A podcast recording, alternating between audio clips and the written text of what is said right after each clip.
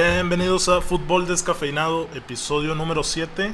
Tenemos un invitado especial, guerrero de honor y apodado el Guerrero Mayor, Julio César Armendaris. ¿Cómo estás? ¿Qué tal, jóvenes? Muy buenas tardes. Gracias por la invitación. Y aquí con ustedes a hacer una charla amena y de preguntas, de inquietudes que tengan a la orden. Muy bien, Marcelo, ¿cómo estás? Bastante bien, un poco gripado, pero bien. Ah, bien. Parcheco. Un honor compartir micrófonos esta, con una leyenda del fútbol lagunero. Edmond. Hola, hola. Aquí andamos. Bueno, este. Julio, tenemos varias inquietudes, preguntas, como temas de qué nos puede contar un exfutbolista como tú. Por- podríamos empezar como. ¿Quién es Julio César Armendaris? ¿Dónde jugó? ¿En qué años? ¿Cómo se ganó el mote? Bueno, para llegar aquí a la comarca lagunera en el 84, en, octubre 7 del 84 llegué a la comarca y precisamente aquí donde estamos a unos pasos me hospedaron la directiva en un hotel aquí por la Morelos. Este, mi llegada a la comarca se dio porque me fueron viendo jugar en Tigres, yo jugaba en la reserva, ya entrenaba con el primer equipo y, y me prestaron de la, de la institución felina ¿Cuántos años tenía en ese momento? Tenía 22 años. 22 años. Ok. Ya tenía una Claro. experiencia de haber, de haber jugado en terceras y segundas. Ah, sí. Y esta era otra oportunidad de salir de, de Tigres, dado el plantel tan fuerte que tenía en ese entonces, como de jugadores de mucha calidad, Tomás Boy, Carlos Muñoz, había jugadores de mucha experiencia que era muy difícil que tú fueras a, a descollar ahí. Y la idea de uno era buscar una oportunidad en otros lados o que lo buscaran. Y ahí el Santos Laguna era un equipo media tabla para abajo, no, no era protagonista. ¿Cuál era la expectativa? Sí, o sea, sí, fíjate el que- Santos, ganó el Eh, Santos. la expectativa de uno era el torneo de segunda que había en el fútbol mexicano, era, era tercera, segunda y primera. Entonces la idea era, era venir a foguearse y en esa parte de que uno busca otros lugares y busca esa experiencia de vivir solo y de andar buscando sus sueños y sus objetivos, pues te ve mucha gente. A mí jugando en tercera en Río Verde me hablaron de Ciudad Victoria. Fíjate, hay una cosa muy curiosa. Este, me mandaron prestado a, a Río Verde en el 81 y de ahí terminó el torneo en Río Verde. Nos fue muy bien esa vez. Este, era la primera vez que había equipo de tercera en ese pueblo de Río Verde a dos horas de San Luis. Nos pagaban 500 pesos mensuales.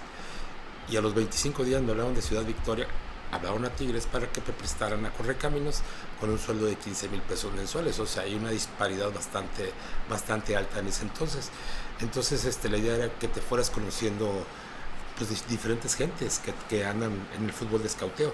Y mi llegada a Santos sucedió en ese, en ese entonces en un equipo que para mí es el amor de mi vida, porque junto con Tigres, ¿por qué? Porque fue donde me realicé, fue donde cumplí mi sueño, fue donde cumplí objetivos, fue donde disfruté una afición y una gente impresionante que es aquí en, en la comarca, que ha liberado muchas cosas tan importantes. Dice que la, la gente de la ciudad de Monterrey es la más trabajadora, pero para mí, que soy regio, pero avecindado en la comarca ya lagunero, con hijos laguneros, esposas laguneras, para mí la gente de la comarca merece un respeto bastante importante porque fue la gente que nos llevó a esa parte donde nos llamamos guerreros. ¿Cuántos años viviendo aquí? Pues ya desde el 84 hasta la fecha, 35 nomás. 35 nomás en la comarca bella. Que vencimos al desierto. por lo que No, no, por lo que se menciona, la gente es muy trabajadora, la gente es muy honesta, la gente es muy hogareña, la gente es muy luchona. Y no te hablo Sí, nada más de los hombres y de las mujeres también. Sí, orgullosos todos de ser. Así es. Hablas de una disparidad económica de Río Verde a, al otro equipo. ¿Sigue existiendo esta disparidad? Sí, dependiendo de la categoría que tú vayas. Ahorita hay terceras, hay segunda B, hay segunda de ascenso, hay primera de ascenso, hay este, la primera división. Y antes de ellos hay unas las cuartas divisiones donde tienes que pagar tu credencial y tus derechos para jugar. Ok. Entonces hoy, hoy por hoy está muy comercializado el fútbol. Yo no te puedo decir que el equipo Santos, el equipo Santos nació, Santos Laguna nació con mucha estrella, porque este equipo fue de mucha lucha y de mucha entrega para la gente, que la gente logró ese propósito. El equipo es lo que la afición ha querido con la institución, en dos etapas, la etapa del Corona Viejo, que ya no existe, y la etapa del TCM, que son dos, dos acciones muy O sea, diferentes. en el 83 que usted llega aquí a 84. 84, que usted llega aquí a la ciudad, ¿cuántos años tenía el Santos Laguna ya de Era su primer temporada en su segunda. primera temporada? Sí. Ok. ya en el Corona Viejo que. En el Corona peleamos un descenso en una liga promocional que fuimos a jugar contra Salamanca, en Celaya y este, Mérida. Fuimos a jugar y ahí el equipo logró mantenerse en, en la categoría de segunda división. Después vino un reajuste de toda la gente que había en el equipo de Santos, que eran como unos 25 jugadores de fuera. El único sobreviviente de los que yo me tenía que regresar a Tigres porque estaba prestado fue el único que volvió al préstamo otra vez. Me salió, me salió mediocampista, pero de qué le gustaba jugar o de qué era lo que más De contención. contención. Sí. Meter la pierna. De pivote, de Sí, cinco de pivote, de sucio. cinco. El jugador sucio, el que te hace De la sucio, chamba sí, así, sí. el, el que te mete la pierna, el que te ejerce. el que muerde. Dife, Ay, sí, sí, sí. Peligroso. ¿Cómo era la experiencia de viajar en camión hasta Mérida? Hasta- viajamos hasta Cancún. Esa vez viajamos a Cancún y el camión dejaron tres asientos. Entrenaban en el camión, ¿no? No, fíjate, te bajabas a moverte, a tener movilidad, pero hicimos 48 horas esa vez. Y hay una cosa muy, muy importante, el equipo de Cancún tenía dos años que no perdía en su casa. El equipo de nosotros viajó un martes, se dejaron tres asientos de un lado y de otro lado y subimos colchones ahí de la casa club. Entonces nos la pasamos muy bien, lo único que había en ese entonces de distracciones de, de las redes sociales en ese entonces eran los audífonos antiguos esos y el cassette donde oías música. Y lo demás era la convivencia que se tenía en el camión durante 48 horas. En el trayecto de que fuimos a, a Cancún, nos paramos en, me acuerdo que nos paramos en las ruinas en, para llegar a Cancún en, ay canijo, ahí nos, nos paramos un rato en Tulum, ahí fue un esparcimiento, comimos, ya estábamos a 40 minutos de llegar a, a Cancún, llegamos en la noche, nos metimos a la alberca, se cenó, se relajó, jugamos hasta el siguiente día en la noche y se ganó 3 a 0 con 3 goles de Hugo León ese día. ¿Quién jugaba en Cancún? Eh, los pioneros, Los en segundo, Pioneros. los pioneros de Cancún. Es un equipo de mucha tradición, ¿eh? ¿En Allá, serio? en serio. Ahorita, antes de que toquemos este tema de que nos comentaba de que no había redes, tenías que convivir con los otros jugadores. Este, ahora lo- los ve uno que se bajan del camión con sus audífonos, su celular, sin hablar con nadie. Ahorita quiero que retomemos esas diferencias, pero antes quiero que nos platique cómo de llegar así equipo de segunda, cómo se dio la consolidación de un jugador joven al guerrero mayor, cómo, ¿Cómo fue eso? cómo fue eso. Mira, el, el- el ingeniero Necochera, que era el dueño del equipo, carecía de gente patrocinadora. Nadie le quería entrar al toro porque eran gastos de nómina. eran- nunca nos quedaron a deber un peso. Eran gastos de hotel, viajábamos en camión. Yo no sé por qué le tienen tanto miedo al camión. Ahora hay mejores carreteras que antes. Antes eran las carreteras antiguas. Sí, libres. y hacíamos las mismas horas, ¿eh?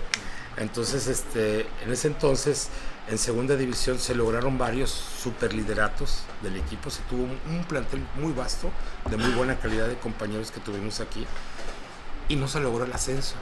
Se vende la franquicia de Ángeles por medio del licenciado Miguel Ángel Ruelas, que gestiona toda esa situación, y hay fútbol de primera en, en la comarca. Pero para eso hay un partido muy, muy mencionado en el 87 que vino que vino el equipo de Peñarol, que había sido campeón de la Libertadores y, y campeón de la Intercontinental. En ese equipo venía, venía Pereira, portero de mucho renombre, venía Perdomo, Trasante, Matosas, Matosas. venía un, este, un, venía el Chiquilín Cabrera, que se quedó aquí, venía un lateral que se fue a jugar a Italia, muy bueno, se me olvida el nombre ahorita, tenía el Polillita, Da Silva también venía, y ese día jugamos en el Corona y el equipo ganó 3 a 2. Hubo de patadas, nos dimos de patadas como no te imaginas. Ese día metió gol el Choque, Hugo León y el Mandis Aguilar metió un golazo a mi compadre de Lerdo. Metió un golazo, un poema de gol. Y ese día este, la transmisión la estaba generando el, el señor Armando Navarro Gascón, papá de Armando Navarro López. Y el señor Armando Navarro pues, tenía mucha experiencia de narrar partidos de Laguna y del Torreón. Este, entonces, estos guerreros, y son unos guerreros, y el guerrero mayor, y él empezó, el guerrero mayor, Julio César Armendáriz. Yo me- en el 85 empecé a ser el capitán del equipo y ahí ya no, siempre fui el, cap- el capitán. Entonces empezó, y el guerrero mayor, entonces el licenciado Ruelas, que era un acérrimo, ¿cómo te voy a decir? Un acérrimo protagonista en el fútbol lagunero, en el deporte lagunero, el licenciado Miguel Ángel Ruelas, que en paz descanse, empezó a generar en, su columna que tenía un minuto de deporte en el siglo, empezó a generar el guerrero mayor Julio César Armendáriz y los guerreros del Santo Laguna. Entonces empezó a hacer un equipo que tenía un ADN, hoy se habla de un ADN, el Santos Laguna actual. el ADN del jugador lagunero siempre ha sido así, remontar ante la adversidad, luchar ante la adversidad. ¿Por qué? Porque es- esta comarca está habituada a eso, a lograr esas remontadas como aquella que hizo el cepillo contra, Contra Sí, Tigres. contra Tigres. Tigres, aquel, aquel partido contra Monterrey también que vemos al Chupete Suazo en la banca y ya Baloy. Esta- ¿Te acuerdas? Sí. Entonces, de, de la golpe de la de Bielsa, cuando vino con, con, con aquel gol que le levantan a Aidomaitis y que mete un golazo de Bielsa loco, que ese día yo me acuerdo, ya no jugaba, ya me había retirado, se sale loco. Yo lo vi que se salió del vestidor, andaba, se fue a caminar los alrededores del corona. Y cuando yo la gritadera de gol se regresó, porque ya Santos le había empatado y le había ganado.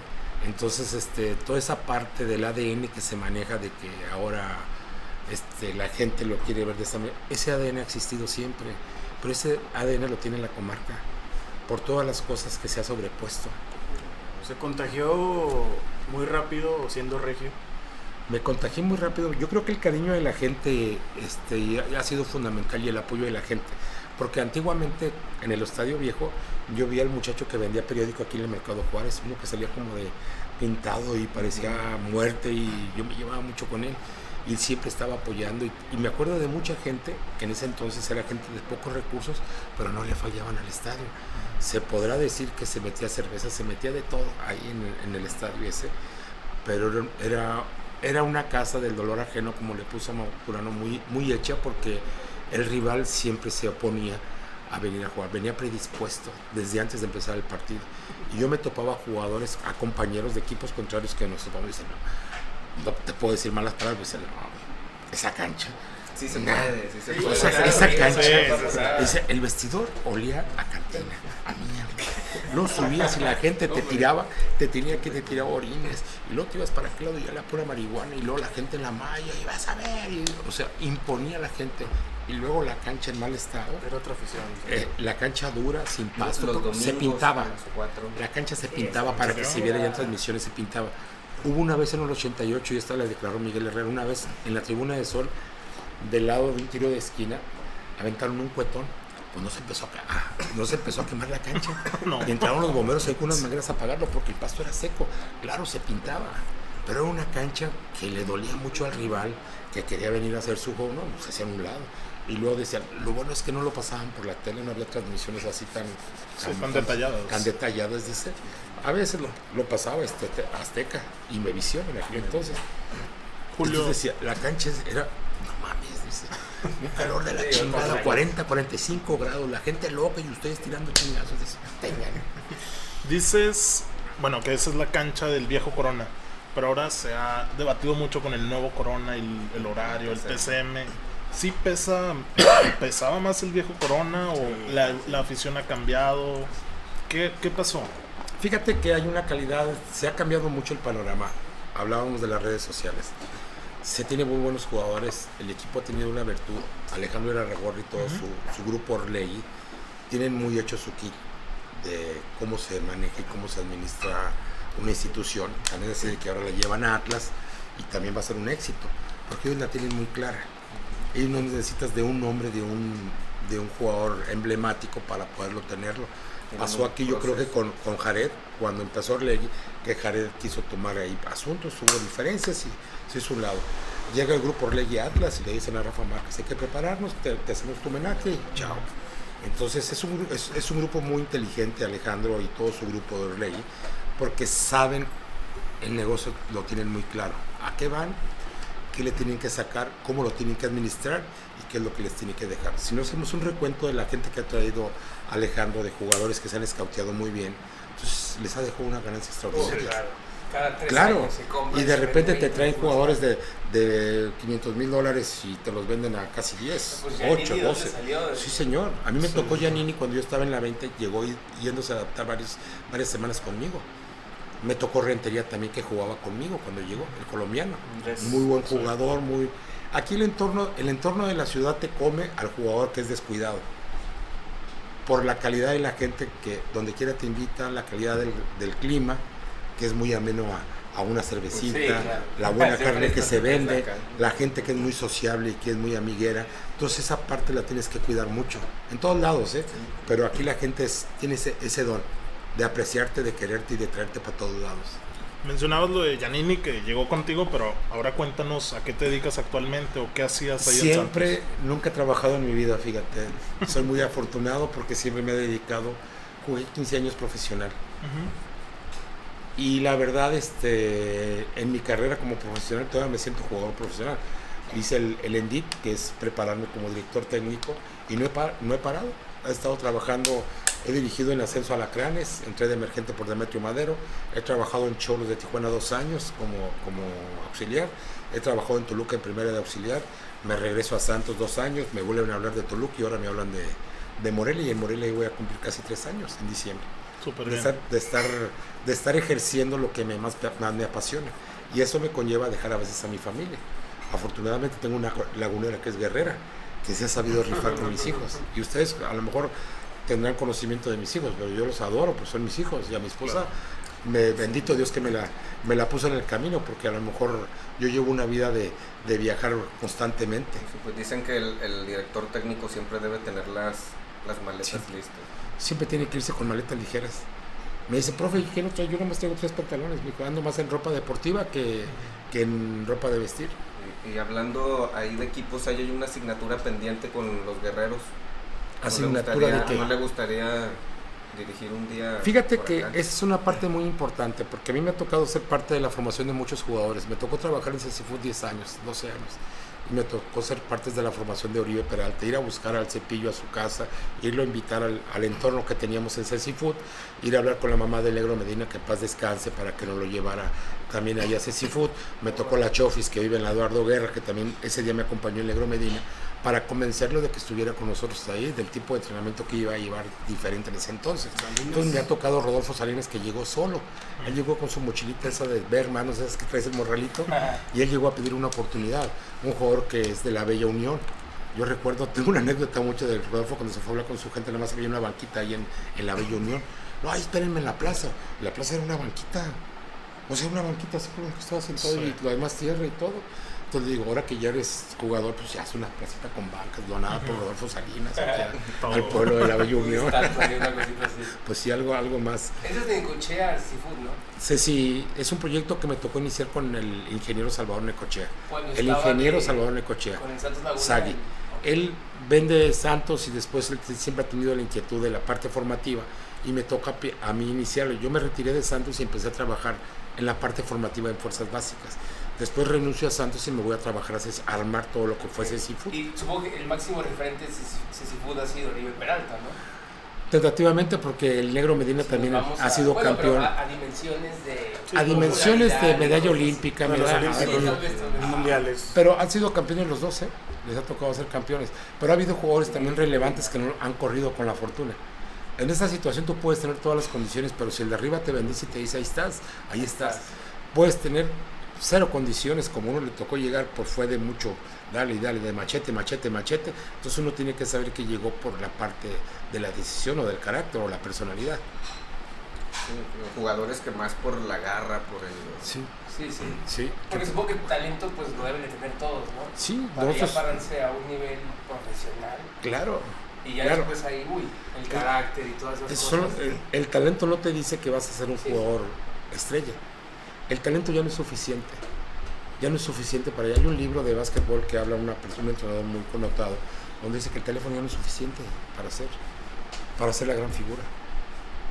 Ya tienes que estar supeditado a jugar en equipo, tienes que estar supeditado de que los, los deportes en, en grupo se ganan en grupo. La diferencia te la van a dar las cualidades un Messi, un Cristiano, que tienen algo muy diferente. Un Pelé en su momento, un Maradona en su momento. Y siempre la pregunta que nos hacemos, ¿Maradona andaría jugando bien o andaría dopado siempre? Pero las condiciones no se las vas a quitar, ¿verdad? Sí, sí, sí. Porque si fuera así por eso, a lo mejor uno se pone muy loco y no le va a salir lo que le salía a él. Oye, bueno, pasando con eso, los tres mejores jugadores que enfrentaste en el campo. Eh, hay un jugador peruano que a mí me, me- me tocó y para mí Julio César Uribe. Jugador peruano de mucho carácter. Yo me acuerdo que la primera fui y lo choqué y parecía que le estaba pegando a la, a la pared y luego fue y me arremangó. Ay, me hice, me hice el güey como que no me dolió y todo y después dije, no, este nada más así atrásito. Un jugador con una calidad impresionante. Otro jugador con una calidad, muy buena calidad para jugar, Antonio Negro Santos. Pero tenía una dificultad de que no le gustaba que le metieras pata. Ah, Cuando le metías se iba a las orillas, y a mí me convenía porque mi terreno era el centro, sí. Por la parte. Hay otro jugador que te puedo decir que tiene unas condiciones, Ramón Ramírez. Un cambio de ritmo impresionante que te dejaba el jugador, te encaraba y ¡pum! tenía un arranque rapidísimo. Son jugadores muy desequilibrantes. Me tocó jugadores también que eran de mucha garra, de mucha entrega y que te imponían. ¿Como quién? Como quien, como Alfredo Tena, que no era muy dotado, pero era un líder. Un líder que te acomodaba, que te organizaba y que te lideraba todo un grupo. Y que era el primero que se ponía al frente cuando se hacían los, los pleitos. Ah, Y si no ve las broncas con América Chivas, era el primero que agarraba y era el primero que andaba. Entonces sí, era, era un líder muy nato y era una persona, es una persona muy querida en Cuapa. Yo a las veces que me toca ir con Morelia en 20, nos ponemos a platicar con él, con el flaco. Y muy bien, me llevo muy, tengo muy buena relación. Otro de los que también no era muy dechado técnicamente, pero que siempre se la creyó, era el Vasco Aguirre. El Vasco Aguirre me tocó jugar, el Vasco Aguirre era de muchas garras, de muchos huevos, Vasco Pero limitadito. pero limitador, pero él, él se la creía Esa no, que era. O sea, tú te la crees tú, tú. No, tú- pues, claro, oye, pues claro. este es malísimo, pero se la cree, cabrón. Ese tiene una diferencia de que él se la cree, tú tienes un talento, no, tú no te la crees. Y ahora, alguien con muchísimo talento que le ha tocado jugar. Que De vea, verdad lo vi en el entrenamiento y dijo, este compadre lo sacaron. no hay muchos jugadores. No hay. Hay, hay muchos jugadores en el fútbol mexicano, mexicano que tienen un talento impresionante. Desafortunadamente, su entorno familiar, nos vamos a su entorno familiar, son de, son de padres separados, de hijos abandonados, de padres con problemas de, de alcoholismo, de drogadicción. Está, estamos en, hoy, hoy en la actualidad estamos ante una, fa- una, una fase muy, muy jodida con los, con los muchachos. ¿eh? No hay parte que no llegues al vestidor y todos estén con el celular antes de un partido. Yo les tengo prohibido, muchachos tienen 10 minutos para hablarles a sus viejas. No es posible que a las 7 y media que los cito en el vestidor por jugar a las 9 estén con el teléfono. Y, te met- y yo nunca me he sido muy respetuoso de las habitaciones, no me gusta respeto la privacidad del jugador. Pero el doctor me cuenta cómo están, ¿no? Cada- con sus audífonos, con la tablet, chateando, están en otro entorno y antes no era así. Antes me tocaba con Parra y, oye Parra, nos toca marcar algo. Y yo, eh, ponte listo, porque Sí. va muy bien por arriba, de espaldas tú vas, le das una, voy y le doy yo otra. Entonces ya había una, ya había una sociedad que hacíamos. Ya se mentalizaban antes. Ya nos mentalizábamos antes. Oye, este jugador le gusta esto, dale tú primero. Y hoy no. Hoy no. Hoy nos hace fabuloso. Mira qué caño hizo. Y nos festejamos un caño como si hubiéramos ganado la final. O una barrida. O una, o una barra- No, pero, pollo. pero el, el pollo, el pollo, la mentalidad que tiene el pollo es impresionante. ¿eh? Se la No cree, es un- sí se la cree. Claro que se la cree, tú míralo. Está limitado. Pero ya se fue a Italia, le atoró, Sí, le, le- le invirtió. O sea, a mí esos jugadores, había un jugador, Gandolfi, que jugó en Ah, sí, Jaguares. Sí. Un jugador que era lentísimo, era tiempista y cuando tenía la oportunidad te puteaba y te puteaba y te ordenaba y te alineaba y esa era su virtud. Y siempre jugaba y cobraba bien. La patada precisa. Justo, siempre tenía que estar preciso. Entonces esa- tú te vas dando cuenta, los olores, los olores dentro de la cancha son impresionantes. Cuando vas y le das y te da, dices, ay cabrón, nos vamos a dar. Pero cuando le das y le das y dices, "Mm, mm, mm", luego te da el olor, el aroma, y dices, "Oh, ya te chingué. güey". A la siguiente otra vez. Entonces esa parte tienes que tener muy claro. Hoy en la actualidad los niños van y festejan un gol y están así. Y van a la tribuna. Le digo, ¿por qué no le hacen así?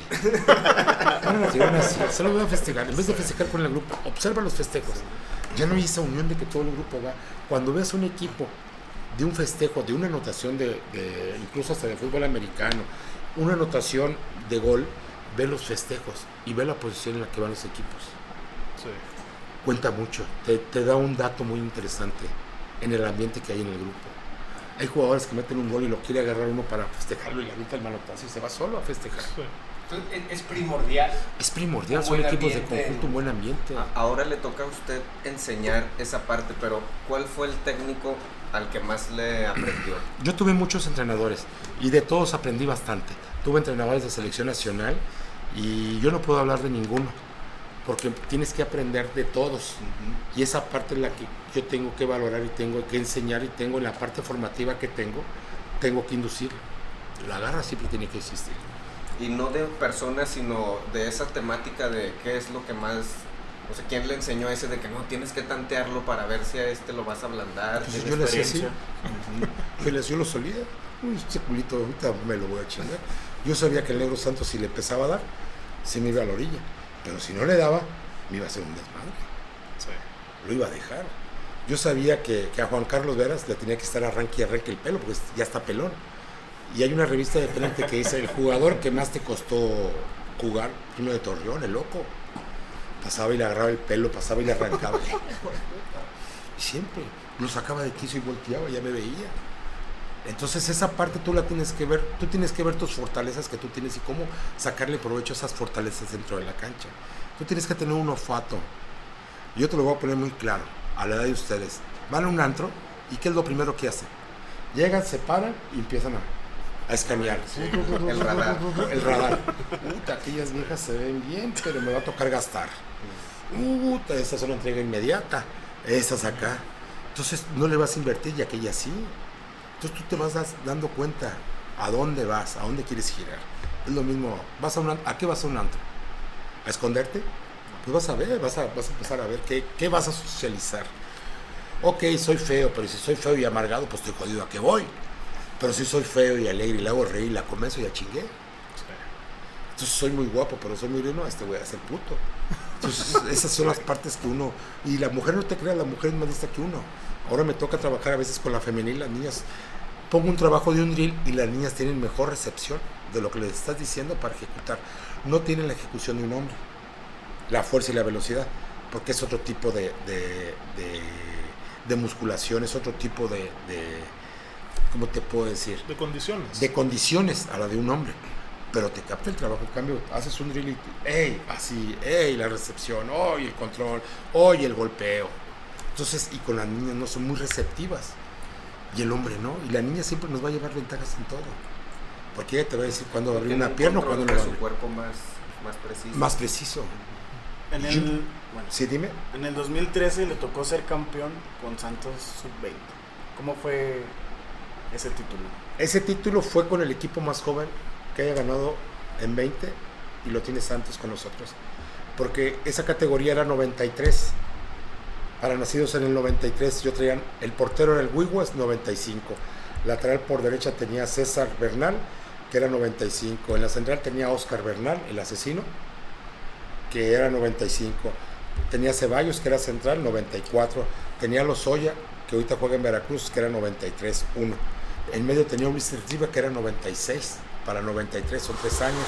Tenía a Herbert Robinson, que era 96.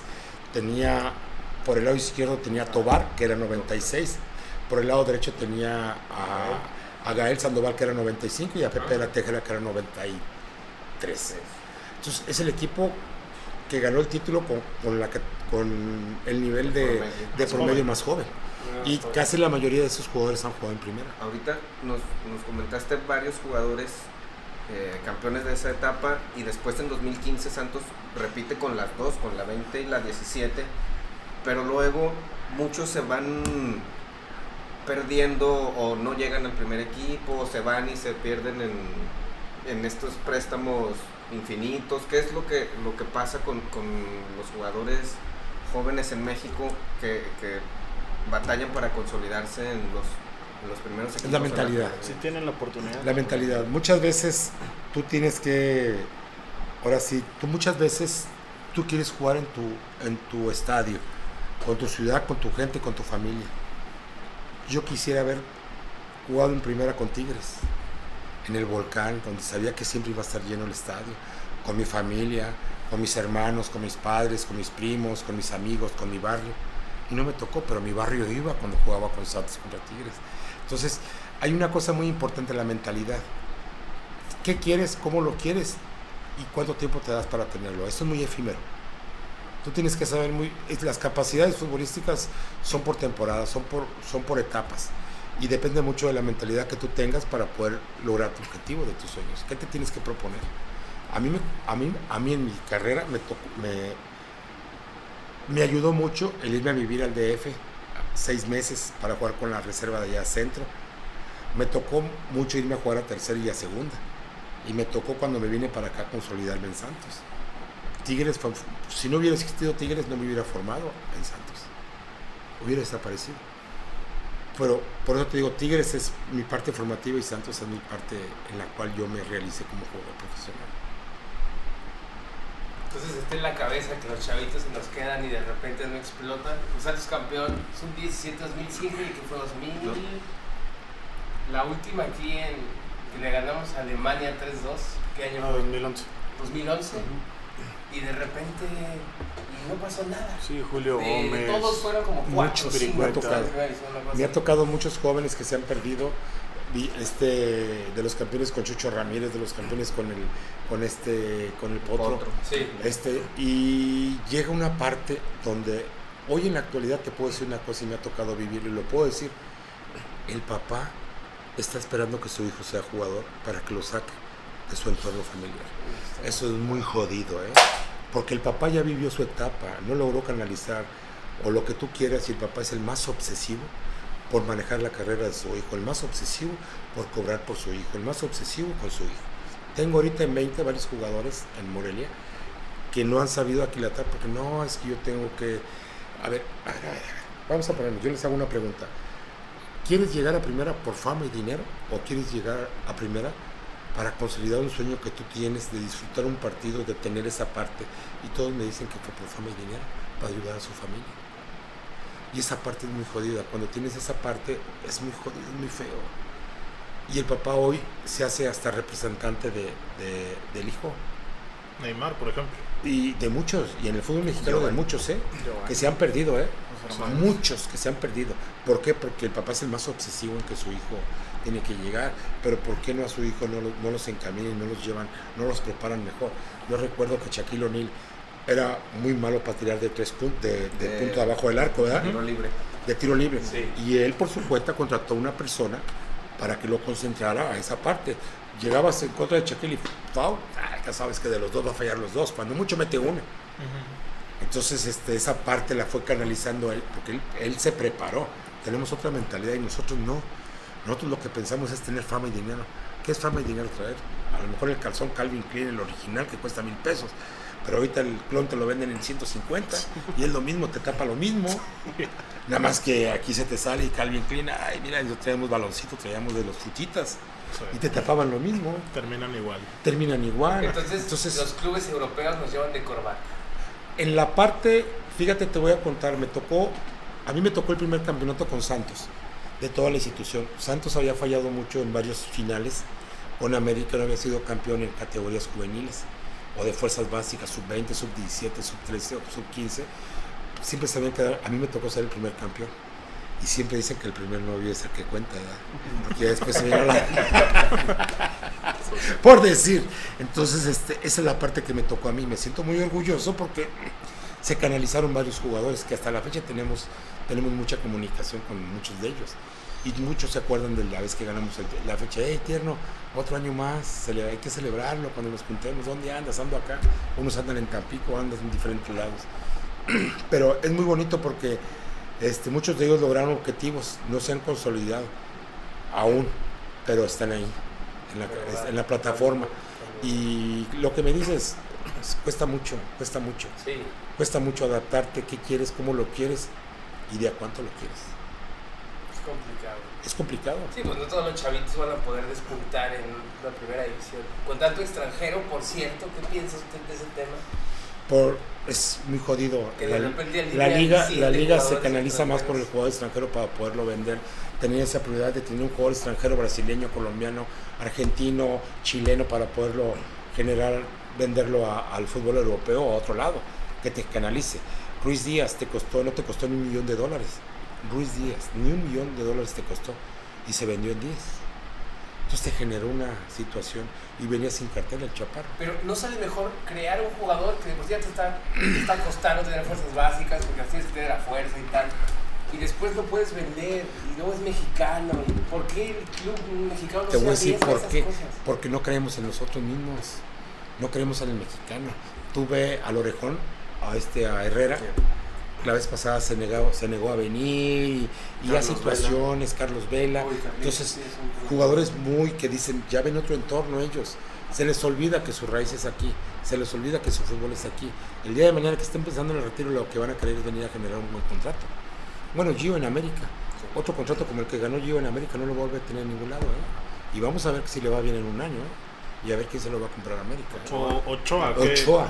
que gana, bueno, ahora Keylor se fue al París, pero en el momento en el que estuvo en América, el contrato que lo trae de regreso es superior a lo que le pagan a Keylor en el Madrid, después de ganar tres Champions seguidas. No sé, ahí sí el enemigo del fútbol mexicano es el Negocio. propio fútbol mexicano. Es, somos el mismo, el- es el mismo problema de lo que hablamos, que me dices de los extranjeros. ¿Por qué al extranjero se le damos toda la oportunidad? Yo a veces me vienen a, bajar, traer un chileno, Ariel, muy buen jugador, excelente jugador, pero no detona. Y lo que, el club lo quiere tener porque lo quiere vender. Y ya me lo dijo. Chavito de, 10 de 20 años, va a cumplir 20 años. Y creen más, se cree más en el jugador extranjero para O poder sea, hacer por negocio. ejemplo, este, ahorita hablaba usted de Orlegui Deportes y que el negocio está pero a la perfección. es un negocio. Cada tres años se venden a todos y otra vez campeones y así, cada tres años igual. Es, tal vez eso le pueda hacer mal al fútbol mexicano porque, no sé, otros series, otros equipos ven que al Santos le va tan bien haciendo lo que hace y que de repente contrata, escautea chavitos de otros países baratísimos y los vende a 30 veces lo que les costaron. ¿Le podría hacer mal eso también?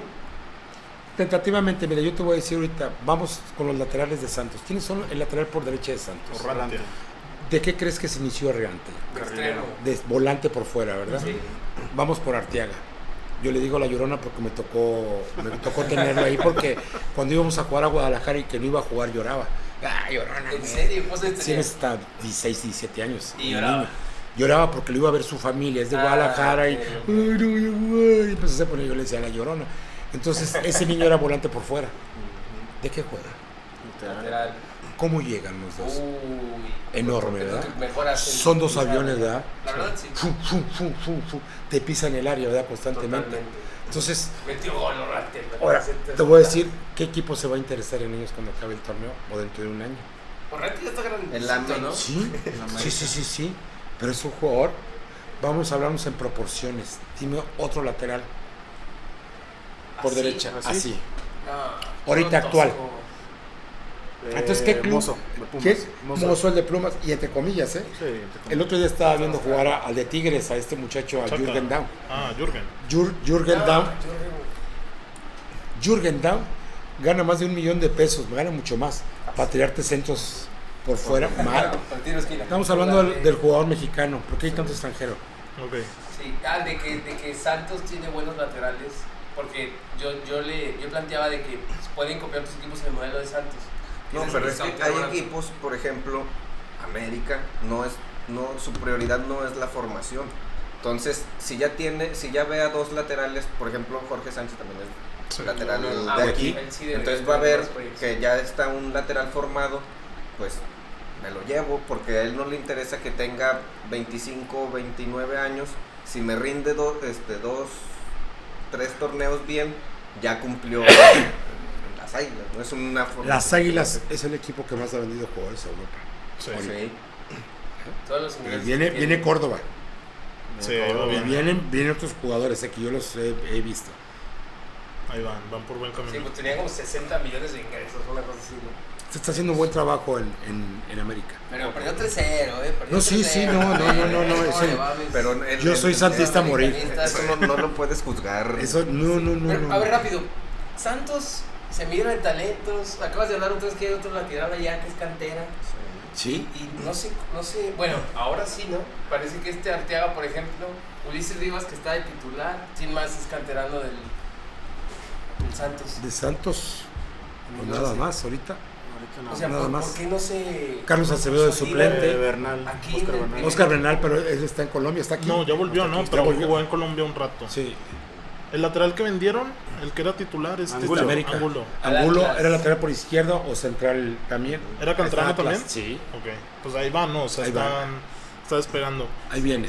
Pero bueno, Julio, para ir cerrando, nos gustaría que nos dijeras tu 11 histórico, sin importar si está retirado, si sigue activo, nacionalidad, lo que sea. Tu 11 histórico, así que tú digas, Puede ser personal, sabemos que es una No, sí, sí, sí. Mira, portero, Osvaldo Sánchez. Osvaldo de portero. Osvaldo de portero. Lateral por derecha, ahí en ese entonces yo me quedo con mi compadre Felipe Amezco, y no porque sea mi compadre, era un guerrero matón. De centrales, ¿qué te puedo decir?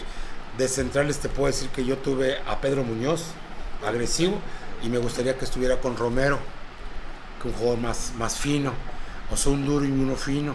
Lateral por izquierda, que te puedo decir? ¿Mande? Ramón. No, a Ramón lo pondría de volante.